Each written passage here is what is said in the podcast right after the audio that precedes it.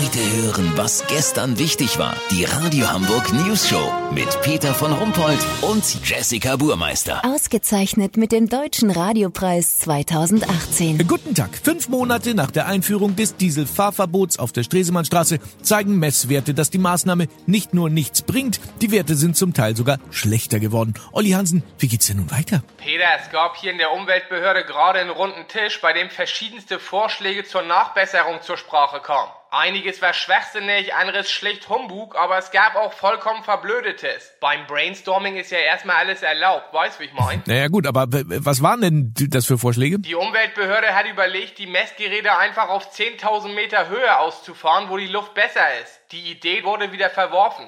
Es könnte von der Bevölkerung als grober, hilfloser Unfug entlarvt werden. Nein, ich finde, das klingt sehr vernünftig. Überlegenswert ist sicher der Vorschlag, einfach Tempo 30 aufzuheben und durch 130 zu ersetzen. Denn je schneller ein Fahrzeug die Straße passiert, desto kürzer ist auch die Zeit, die es die Luft dort verschmutzt. Das ist ja Einstein pur, Peter. Doch jetzt soll sich ein Schamane der Sache annehmen. Möglicherweise hat die gesamte Stresemannstraße einen ganz schlechten Energiefluss.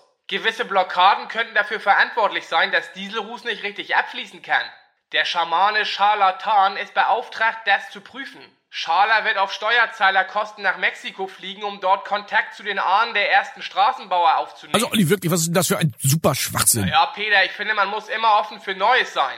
Außerdem, das Bescheuertste kennst du ja noch gar nicht. Was? Noch bescheuerter? Ja, stell dir vor, Peter, irgend so ein Öko von den Grünen hat auch tatsächlich behauptet, die Luftbelastung könnte damit zusammenhängen, dass, pass auf, dass in Hamburg im Schnitt jedes Jahr 10.000 neu angemeldete Autos dazukommen. er sehe da einen Zusammenhang. Wenn es so einfach wäre. Weißt, wie ich meine?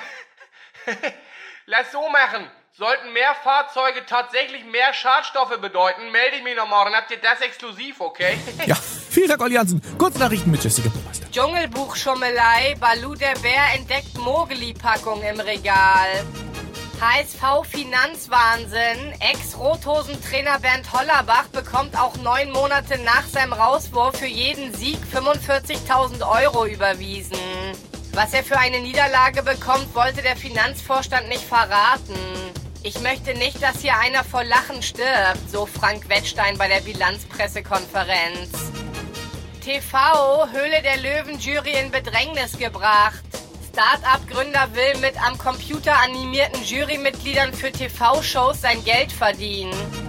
Bild-Zeitung, Boulevardblatt will Politikberichterstattung zugunsten von Malle Jens Nachrufen einstellen.